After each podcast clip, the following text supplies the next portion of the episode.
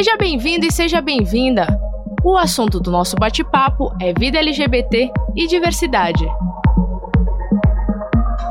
O Reversa Cast.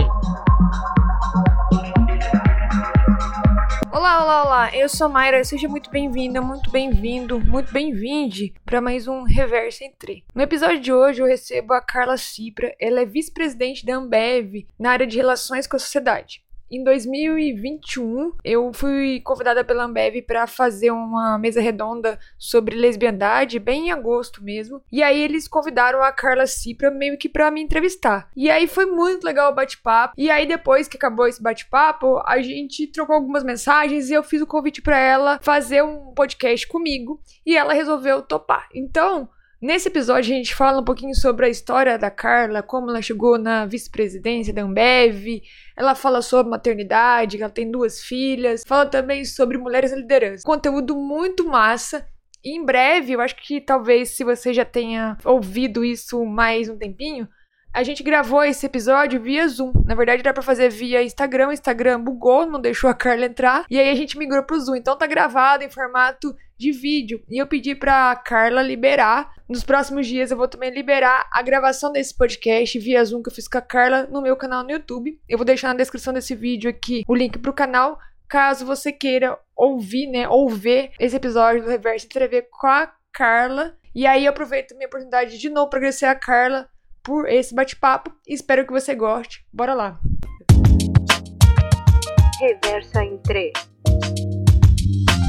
Carla, obrigada pelo convite aí de aceitar. Eu sei que a agenda é super cheia, corrida.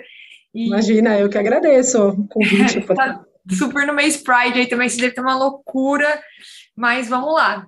Me conta o seguinte, vamos começar do começo é, hum. o seu cargo, é, relações com a sociedade, o que, que você faz no dia a dia? é a pergunta que eu mais recebo. Relações com a sociedade, o que, que é isso, afinal, né? Mas o que eu faço basicamente é lidar com a palavrinha stakeholders que a gente fala e que a gente usa públicos de interesse, é tudo que diz respeito à porteira para fora da Ambev. Então, desde academia, comunidades que a gente está presente, é, governo, é, imprensa, parceiros comerciais, é, por exemplo, toda, toda a reputação, né, gestão de reputação da empresa, projetos de impacto social, projetos de sustentabilidade, enfim, tem algumas coisinhas aí embaixo de relações com a sociedade, mas diz respeito às, às relações mesmo que a Ambev tem com os seus públicos de interesse. É, e aí, é, relações sociedade acaba impactando diretamente em diversidade e inclusão também, né? Muito, muito, muito. A gente tem uma área aqui de pessoas, né, a área de gente, que a gente chama, que faz as ações internas. Então, tem todo um time de gente aqui que, que toque internamente essa pauta de diversidade e inclusão, e eu tenho muito esse olhar externo. Assim, quais são as coisas que a gente deveria estar fazendo que a gente não faz?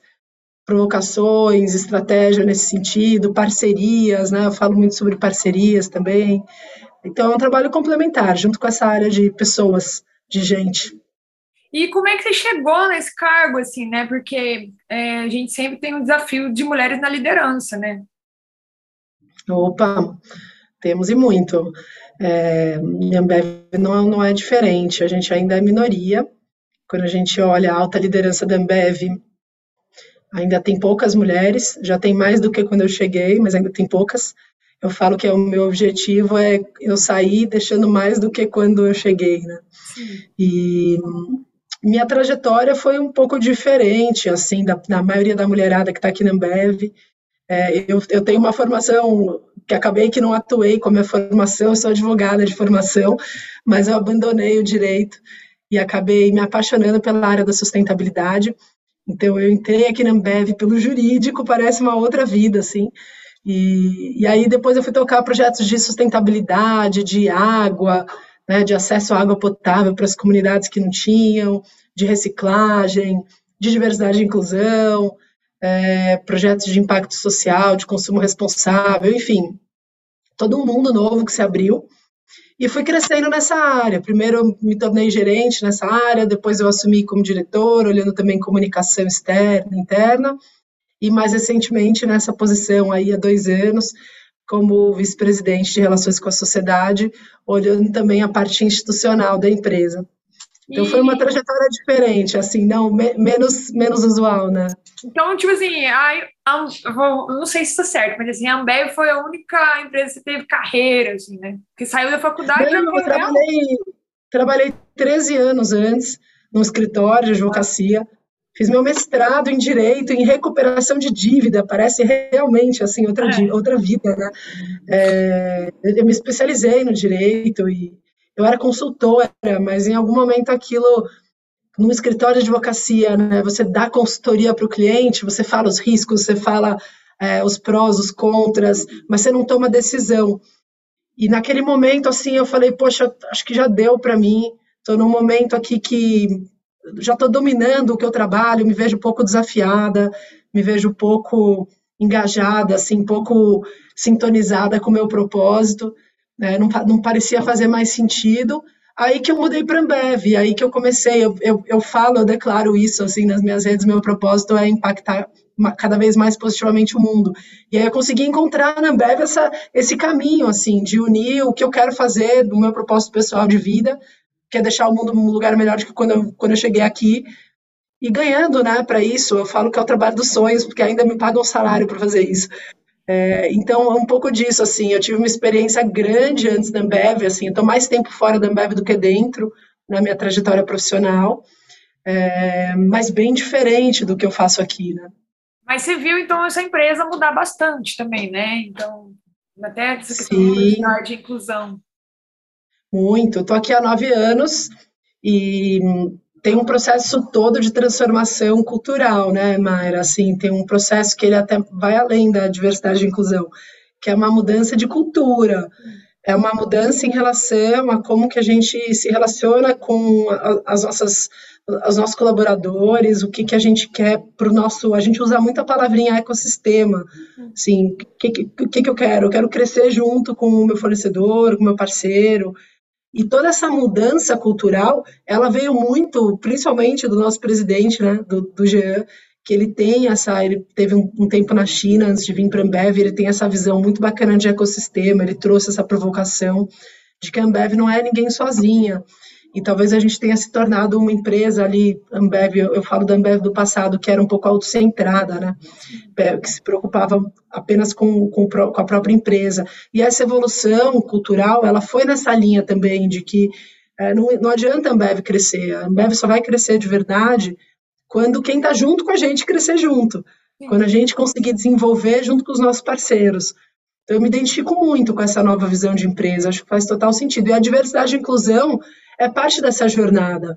Porque não adianta eu achar que a empresa vai ter sucesso se só tiver homem branco heterossexual na liderança. Não vai ser, vai ser uma visão totalmente enviesada das coisas. Então eu tenho que trazer para dentro esses novos olhares, eu tenho que trazer para dentro essas novas provocações, esses no, essas novas vivências e repertórios para realmente poder fazer a diferença no mundo, né? Sim. É, e até porque sempre esteve os homens brancos desse jeito aí dentro também, né? Sim, sim, é isso. E, e ainda é, assim, Ambev e quando a gente olha o mundo corporativo de uma forma geral, são pouquíssimas exceções que a gente vê mulheres em sua maioria na liderança, né? É um mundo muito branco, é bem normal, bem, bem normal eu fazer reunião com 15, 20 pessoas e ser a única mulher da sala, assim. É, e até porque a gente tem um desafio de vocês, especificamente, de sair do... Porque quando a gente está falando mulher de liderança e tudo mais, beleza.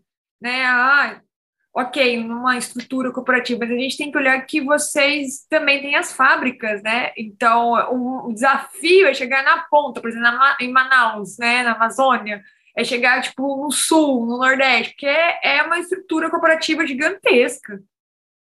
Tem, tem, tem dois desafios, quando a gente fala de gênero e quando a gente fala de raça também. Eu vou começar pelo da raça. A gente tem 50% de pessoas negras na Ambev. Então, assim, a Ambev como um todo já é uma empresa muito diversa de raça. Só que quando a gente vai olhando, as estruturas de liderança, elas vão ficando cada vez mais brancas. Sim. Quando eu olho, por exemplo, liderança geral, eu vou ter mais ou menos 25%, 30% de pessoas negras. Então, 50% já cai para 25%, 30%. Quando eu olho altíssima liderança, aí eu vou para 5% de pessoas negras. Quando eu olho mulheres, eu já consigo representar melhor num nível de liderança e mesmo de altíssima liderança.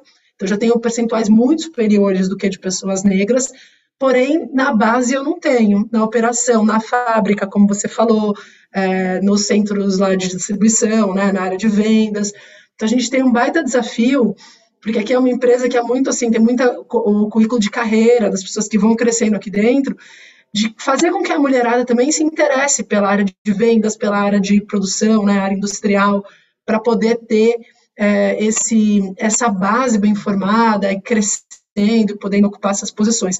Hoje é muito comum, a gente teve recentemente um caso desse, né, de você contratar de fora em posições mais altas de liderança, e não mulheres, eu digo, e não tanto pessoas que vieram lá, lá do comecinho com a gente. E aí eles têm o desafio segundo, que é o mercado também, né, que é o de vocês, que é o mercado cervejeiro, que tem ainda, está avançando bastante, mas ainda tem o desafio, né, da, da mulherada na frente da fábrica e tomando esse poder aí. Tem, mas o mundo cervejeiro é muito das mulheres aí, assim, assim tem, tem algumas lendas. Uma das lendas é essa, de que mulher não gosta de cerveja, e é não. absolutamente uma lenda, porque Eu sou é, o, o mundo... Você gosta? Eu também, sou apaixonada por cerveja. E, e no fim, assim, a, a propaganda da cerveja, quando a gente olha ela antigamente, hoje, não só hoje, já faz muitos, muitos anos, que no caso da Ambev a gente não faz isso, mas a do passado, ela explorava isso. Ela explorava a sensualidade e a sexualidade das mulheres. É, ela se construiu muito em cima disso. Tem o case da escola, que ficou mais conhecido, né? De, de conseguir reverter isso e colocar a mulher em um outro papel. É, Porque o mundo cervejeiro é assim das mulheres. Fizeram todo o comercial de novo com artistas mulheres. Foi incrível isso. Sim, e, e, mudou todo o posicionamento, passou a ter uma ótica toda de diversidade diferente, não só de mulheres, né, LGBTQIA+, também, assim, engajamento da marca, de raça, de pessoas gordas, que antes também não tinha, só tinha pessoas magras nas propagandas, é, pessoas com deficiência, por aí vai. Tem muito para avançar, né? Não estou numa Sim. posição hoje de, de falar que está tudo bem, não, acho que ainda tem muita oportunidade, mas esse de mulheres é um que é, hoje, assim, não existe mais. Assim, não existe. É, e, eu acho que quando ele saiu, que foi lá, sei lá, 2016, 2017, se não me engano. 2014, 2014. É, até antes. Cara, ninguém assim falava diversidade e inclusão como a gente fala hoje. E foi, eu Sim. acho que o impacto no mercado, porque até aquela época, né, a gente tinha só a Natura e a a Avon, que na verdade era ainda concorrentes, fazendo algumas coisas de diversidade e publicidade. Uhum. E aí vocês vieram, tipo, com, a, com essa propaganda que meio que virou, né, todo a, o mercado, não, acho que não só a cultura, né? O pessoal falou assim, cara, uma, empresa cervejeira fazendo um gigante, fazendo isso. Então, se eles conseguem, a gente precisa olhar também para isso, sabe? Eu acho que teve um impacto gigantesco. Sim, é, é, isso que você falou é super importante. Assim, às vezes a gente faz algumas coisas pensando no impacto para a empresa e para os públicos da empresa, mas não, o poder de influência que isso tem do mercado, né, de outras empresas é gigantesco. Tem que, tem que olhar com muito carinho, muita atenção, isso mesmo. Sim. Porque é, uma, é, uma, é um potencial gigantesco de transformação, né, de mudança do mundo. É, não, tem a questão da marca corporativa aí também na jogada, mas eu acho que tem coisas que a gente até planeja, né, no, no planejamento e tudo mais, mas eu acho que, vi, porque, cara, virou uma um marco na história de diversidade do Brasil, e eu acho que isso vocês não planejavam. Não, não, não mesmo. E é incrível, eu acho muito legal, assim. E, e, tem que ter mais empresas como vocês que fazendo essas coisas, né? É, até inspirando os concorrentes a modificar tudo isso e oferecer, né, qualidade para toda a sociedade como um todo. Aí voltamos na sua área de novo. Com certeza, Mayra, assim, não podia concordar mais. É isso aí mesmo. E aí, me fala o desafio também de você, por exemplo, gerenciar uma empresa gigantesca como a Ambev, ter esse contato com a sociedade ter esse cargo de destaque como uma mulher na liderança e do outro lado também gerenciar tipo filho e tudo mais. Como é que é essa, essa sua rotina? Você sabe que quando me perguntam isso, assim, eu falo, poxa, por que, que ninguém faz essa pergunta para os homens, né? Sim. Sim. será que um vice-presidente homem, né, numa área como essa, ele, ele, ele teria esse tipo de pergunta, assim, né? E a gente, a gente acha difícil, como que uma mulher, mãe, consegue conciliar? Mas a verdade é, como que um pai consegue conciliar também? Né? E hoje em dia, quando eu estou desviando da sua pergunta, depois eu volto nela, tá? Mas hoje em dia, quando a gente fala com a galera mais nova, as gerações que estão entrando, trainees e tal, eu recebo essa pergunta de homens. E aí eu fico feliz, porque aí eu vejo assim, poxa, é um homem trainee que ele quer saber se ele vai conseguir conciliar a paternidade com um cargo de liderança na empresa, porque os homens de hoje, assim, mais novos, é isso, né? Quer ter o mesmo papel, a paternidade, a maternidade, quer ter o mesmo papel e quer ser um executivo, por aí vai. Então, assim, a verdade é, a gente não, a gente, a gente não tem muita resposta para tudo. No meu caso, eu tive muitas influências de lideranças masculinas no começo da minha carreira, não tive muitas, muitos exemplos assim de liderança que eu me inspirasse em mulheres que, que tenham que, que fossem líderes naquele momento. A gente sabe que os homens têm muito mais dificuldade de compartilhar esses momentos de família. Então, para mim, até hoje, é difícil, por exemplo, quando eu tenho que levar minha, uma, da minha, uma das minhas filhas, eu tenho duas, tenho uma de nove anos e eu tenho uma de três anos. E aí, quando eu tenho que levar no médico e tal, assim, para mim é um desafio. Não, não vai naturalmente eu estar numa reunião e falar, não posso ir porque eu tenho que levar minha filha no pediatra, ou não posso ir porque minha filha está doente. É um, é um exercício, assim. Essa semana mesmo, as duas estão doentes e eu falei, poxa, não vou conseguir entrar nessa reunião, minhas filhas estão doentes, estou em casa com elas e tal. Mas isso para te falar que não é natural, né? É uma coisa que ainda tem. As pessoas não compartilham. Eu acho que quanto mais a gente tiver esse compartilhamento, mais as pessoas vão ficar à vontade e entender que é isso, assim, não, é, a gente não deveria ter que responder essa pergunta, porque assim, como que a gente compartilha ser mãe com quem não quer trabalhar também? É, é um desafio parecido. O que eu quero dizer é, tá tudo certo se a pessoa quiser ser mãe e não quiser trabalhar, tá tudo certo se ela quiser ser mãe e quiser trabalhar, se ela quiser ser mãe e quiser né, fazer o que quiser. É, nunca foi uma questão para mim. Eu nunca cogitei ser mãe e não trabalhar. Respeito muito as mães que são mães exclusivas, mas nunca foi uma opção, assim, nunca passou pela minha cabeça. Desde que eu sou criança, eu me via em uma posição, assim, assumindo uma posição de liderança, fazendo uma, alguma transformação, assim, no mundo e tal. É, eu queria ser médica, minha, minha, até os 17, 18 anos eu queria ser médica, eu mudei. Hoje eu faço outro tipo de impacto e transformação, mas, assim, para te dizer que eu nunca parei para pensar. Hoje eu recebo perguntas de mulheres assim que entram na Ambev e falam: eu queria saber como que eu concilio. Nunca parei para pensar assim. Para mim não é uma opção não conciliar. Dito isso, faço tudo excelente? Não, provavelmente não. Assim, provavelmente eu erro para caramba. E essa é uma semana daquelas, porque como tem as crianças doentes em casa, é aquela semana que você fala, a verdade é, eu acho que eu não estou conseguindo conciliar, porque é pesado mesmo mas acho que a gente tem que ter esse respeito, né? A gente tem que ter, acho que a autoconsciência e a aceitação dos nossos limites, de que a gente não é perfeita, de que a gente não tem todas as respostas, né? Que, que, que é muito mais no sentido de ocupar uma posição que é uma posição que tem que ser aceita também de, em situações de vulnerabilidade, em situações que a gente não tem a resposta, e contar com a ajuda. Eu, eu sou muito assim, eu, esse conciliar assim é, contar com as ajudas e, e, ter, e ter, ter um outro ponto importante assim para falar, ter os meus compromissos, os meus valores muito fortes, né? Assim, para mim eu tenho, eu chamo de regras de ouro. Eu tenho as minhas regras de ouro. Tem duas coisas, as regras de ouro que são coisas que eu não abro mão. Então eu não abro mão. Assim, para mim o mais importante é a minha família. Se eu tiver um conflito, eu vou priorizar a minha família. Para mim isso está bem claro. E o segundo é, eu começo o dia, eu sempre tenho na minha cabeça duas coisas, só duas, que eu preciso acabar o dia fazendo. Uma delas é profissional, uma delas é pessoal. E aí eu tento, assim, não me cobrar tanto, né? Se eu fizer essas duas coisas, já tá, tá tudo bem. É um é, pouco isso, assim, mas é, é uma pergunta que sempre que eu recebo, ela, é, te confesso que ela me incomoda um pouco, porque eu falo só as mulheres recebem essas perguntas, os homens não, né? Eu, eu, na verdade, pergunto mais também, não só por isso, porque eu estou me desenvolvendo como líder, né? E, e, ao contrário de você, eu nunca me vi nessa posição de liderança. O Camaleão era uma, uma startup que, quando eu criei, eu pensei, nossa, vai ser gigante. Na verdade, foi surgindo pela necessidade, assim, o pessoal me enviando um currículo e agora eu vou criar alguma coisa e depois disso pode ser um, pode ser um negócio. E que eu acho de um certo erro, né? Não ter esse planejamento, ter essa visão ou ter essa visão, não sei direito ainda. Então, é, quando também, não sei, assim, quando a gente tem essa, é, é, é essa liderança jogada no colo, digamos assim, sabe?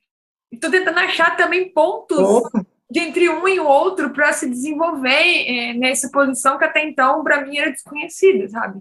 E, e a maioria, né? Porque o mundo não é feito para as mulheres se enxergarem nessa posição de liderança. Essa que é a real. O mundo não é feito. A gente não tem exemplos, né? Desde o que a gente vê quando a gente é criança é filho da princesa, é o filme da princesa, né? É o príncipe salvando a princesa e por aí vai. Então eu acho bem natural isso que você está falando, de não se ver nessa posição. É porque eu fui criada, pessoalmente, influenciei as femininas muito forte, e, enfim, foi um pouco da minha infância, sabe? É, e aí, eu não sei, assim, mas eu, às vezes, dá uns, tipo, pânico, sabe? Porque, por exemplo, eu, eu estou numa posição de gerenciar, de ter abaixo de mim, três, quatro, cinco caras e uma mulher, né? E ainda tem, às vezes, uns, umas equipes que a gente contrata por jobs, que aí é mais umas quatro, cinco pessoas. Então, assim, e agora, sabe? Tem dia que eu acordo assim, gente, que, assim, mais que a gente planeja a agenda, é bucha que vai acontecendo da hora, e eu sempre vou pro lado pro outro, então, assim, às vezes dá um desespero aqui.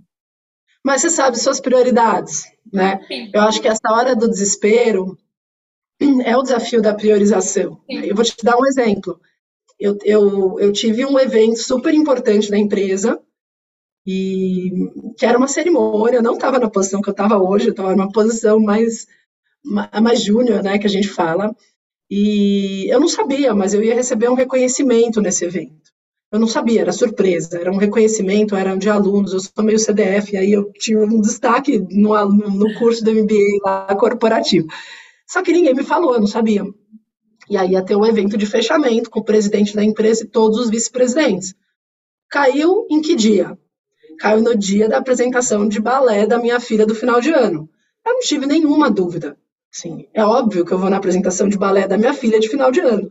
E aí eu estava na apresentação de balé e começou a todo mundo ligar no meu celular. Por que, que você não está aqui? Você não está aqui? Eu não sabia dar homenagem, mas assim, mesmo se eu soubesse, não ia mudar nada. Porque para mim é mais importante, eu não ia conseguir. O que eu quero dizer é, eu não ia conseguir, a minha consciência não ia ficar tranquila. Eu acho que isso no médio e longo prazo ia acabar acarretando eu querer pedir demissão, porque eu não ia conseguir dormir tranquila, sabendo que na apresentação de final de ano da minha filha ia ter a cena do filme da cadeira vazia, da mãe que está no trabalho e não foi. É, isso não, assim, é o mais importante para mim é eu estar tá lá naquele momento e que foi maravilhoso, que eu não esqueço até hoje, eu lembro dessa apresentação. Se eu tivesse ido receber o reconhecimento, eu ia ter encontrado, na época, o presidente, todos os vice-presidentes, todo mundo ia me homenagear, ia ter sido importante, eu ia sair na foto.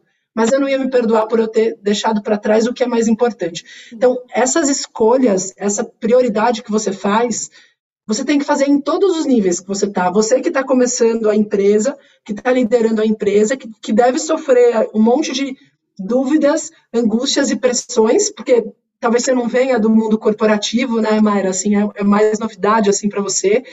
É, mas eu acredito e a minha sugestão é essa: se você conseguir definir o que, que é importante para você, quais são os valores que você não vai abrir mão, vai facilitar muito a sua vida. Você, ainda assim, eu sofro, mas eu, pelo menos eu sei que a decisão que eu tomo é correta, sabe? É, eu também começo igual você. Tipo assim, hoje, eu, na verdade, eu coloco três prioridades né? Então a prioridade óbvia, a primeira é todo dia tem que passear com cachorro, isso não tem como, não tem que fazer fazendo qual tem que passear com cachorro. E aí as outras duas é tipo uma prioridade de trabalho. Então, o que, que eu tenho que entregar hoje, né, que vai impactar tipo o trabalho a longo prazo e que é urgente. Então, é, se eu fechar essas três, meu dia tá ganho, sabe? Óbvio que Legal. tem muita coisa acontecendo ao mesmo tempo, mas é, é indo, assim, é, é fazendo as paradas acontecer, cara. E é, o mais, acho que, desafiador da gente aqui do outro lado é ser uma empresa meio pequena e bem vista no mercado, né? Por exemplo, Super. Não sei se isso é bom ou ruim, mas até agora a gente não consegue fazer prospecção. O time é pequeno e porque chega muita demanda, né? Isso é bom e é ruim ao mesmo tempo, né? Então, mas isso vai se dar um jeito, eu acredito. A curto vai, vai sim. A curto prazo. Vai sim. E, Carla, há uma coisa que você, tipo, gosta de estudar, assim, né, diferentão, assim, que, por exemplo, que se você... E, assim, não é estudar para profissionalmente, uma coisa que você curte, assim. Eu estou encantada agora com, com, com, com, duas áreas, assim, de estudo e, e tudo que eu estudo, assim, em tempo livre nunca é de trabalho, né? Esses livros corporativos, de performance, esses passam longe assim, da minha biblioteca. Tempo livre, eu quero falar de outras coisas. Mas eu tenho ficado apaixonada por dois estudos, um inclusive que eu pedi sua indicação aí de leitura, que é essa questão de identidade de gênero. É uma coisa que tem me encantado, assim, que eu tenho um universo todo que está se abrindo, de conhecer mais, de respeitar mais, é, de entender, sim, um negócio que é muito diferente, que eu eu, eu já tenho 40 anos, assim, isso nem era Também, conversado. Eu, assim. eu faço 40 esse ano, então a gente tá aí. Tá pronta. 82 também, igual eu, mesmo ano. Mas não era um assunto, né? Ninguém conversava é. sobre isso, eu nem sabia que isso existia. E para mim, ainda que, que, eu, que eu não sou, você é especialista aí, mas eu que, que não sou, assim, é um negócio que tem me encantado de entender. E um, um outro lado que eu tenho pesquisado é toda a questão do feminino sagrado, assim, o quanto é, desde o nosso corpo, né, a nossa espiritualidade, o quanto a gente tem um, universo todo muito sagrado e que a gente às vezes não só não respeita como não valoriza.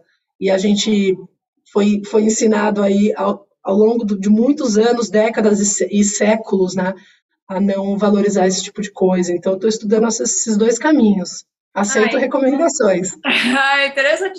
Já está estudando a Bíblia, né, do, da identidade de gênero, que é a Judith Butler, então... Abandonei a Butler, abandonei. É, abandonou?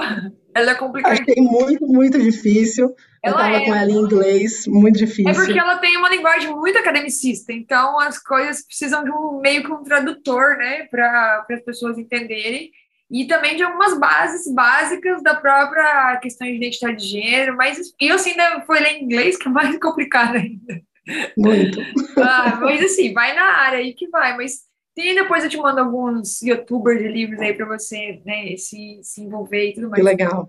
E aí, uma última coisa que eu queria fechar também é que a Ambev, acho que também o seu trabalho teve um impacto gigante agora na pandemia, né? E como é que está sendo, por exemplo, essa meio, entre aspas, pós-pandemia para vocês, aí, esse, o trabalho mesmo com a sociedade, o que que tá, está sentindo de tudo isso? É, a gente se reinventou, né? O nosso propósito antigo, antes da pandemia, é, a gente falava que era unir as pessoas por um mundo melhor. E aí veio a pandemia, e você falou, nossa, cerveja é um lugar de encontro, cerveja é um lugar de, de brinde, e, e o mundo está desunido, está separado, está todo mundo fechado nas suas casas. A gente reinventou o nosso propósito, a gente chegou a reescrever. Agora ele é que a gente sonha grande por um futuro com mais razões para brindar. Né? E esse lugar do brinde é um brinde que as pessoas conseguem brindar juntas. Pandemia foi um momento assim de, de crise, né? Crise humanitária, que basicamente a gente fez foi colocar a nossa estrutura, a nossa energia, o que a gente tinha de capacidade da empresa para ajudar a resolver um problema. Então, pega álcool da cerveja, faz álcool gel, pega plástico do, do Guaraná e coloca para fazer máscara de proteção, construir hospital. Foi muito ajuda humanitária. Porém, o que a gente viu na pandemia foi as pessoas em situação de vulnerabilidade, ou as, as populações minorizadas, as pessoas que tinham menor condição, principalmente socioeconômica, são as que mais sofreram. Né? Isso ficou claro. O abismo que a gente vê de desemprego, de renda, né, de desigualdade e tal. O que eu estou vendo agora, como grande oportunidade, especialmente falando da área de impacto social, que é uma que, que eu cuido, é isso, assim, qual que é o nosso papel? Qual que é o papel da Ambev numa sociedade cada vez mais marcada por desemprego, ba baixa renda e, e, e, como é que eu ainda não, não tenho o projeto final aqui para divulgar para você, mas é nesse território, assim, como que a gente consegue ajudar e impulsionar geração de renda, geração de emprego, é, para ajudar as pessoas. No fim, assim, a gente é uma empresa brasileira, né? Sim. é uma empresa brasileira que está aqui e que tem um compromisso gigantesco com os brasileiros, com o nosso país. Ai, Carla, obrigada pela entrevista aqui no nosso podcast. É, eu que agradeço. É, eu agradeço, é um prazer. tá bom? Obrigadão. Obrigadão. Ótimo fim de semana aí para você. Também, para você. Até mais. Tchau, tchau.